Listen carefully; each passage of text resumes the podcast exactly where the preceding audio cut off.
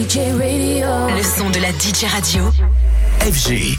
Alors Anthony qui est de retour avec nous en studio, on revient avec toi donc sur les concerts de Madonna. Et avec des témoins privilégiés, vous allez voir, c'est demain soir que la reine de la pop achève sa gigantesque tournée en Europe, une tournée qu'il a vu remplir quatre fois l'accord Arena, ce qui est déjà une sacrée performance, mais un Celebration Tour qui arrivait tout de même après une précédente tournée en 2020 en demi-teinte avec des concerts qui n'avaient pas fait l'unanimité.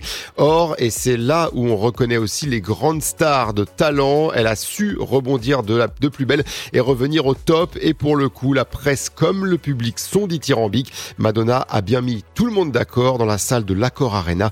Écoutez la réaction de Christophe Beaugrand. Comme nous, l'animateur télé était au concert. Il répond au micro d'Antoine Baduel. J'y allais en me disant, bon, va falloir qu'elle me convainque. Et alors euh, là, euh, elle était absolument exceptionnelle. Vraiment. C'était incroyable. Ah, moi, j'ai trouvé que c'était un show absolument époustouflant. Elle avait une énergie de dingue. Le show euh, est, est phénoménal. On en prend plein les yeux. Il y a des écrans qui montent, qui descendent partout. Dans les critiques que j'avais déjà entendues sur un concert de Madonna, c'est que c'était très efficace mais très froid. Il y avait ça, ce côté chaud, réglé au millimètre, et qu'il y avait finalement peu de place pour euh, le naturel, la spontanéité ou l'émotion. Alors évidemment, tout est réglé au millimètre, ça, il n'y a pas de doute. Mais en revanche, il y a une, une place très forte laissée effectivement à l'émotion. On sent qu'elle s'amuse, qu'elle est en vraie complicité avec les danseurs et, et le dispositif scénique fait qu'elle elle va voir chaque partie de la salle euh, à, à, différents moments et il y a un vrai contact, je trouve, qui se crée avec le public. Et un public euh, sous le charme de cette Madonna qui a donc su livrer un très bon show à tout point de vue et le duo français Offenbach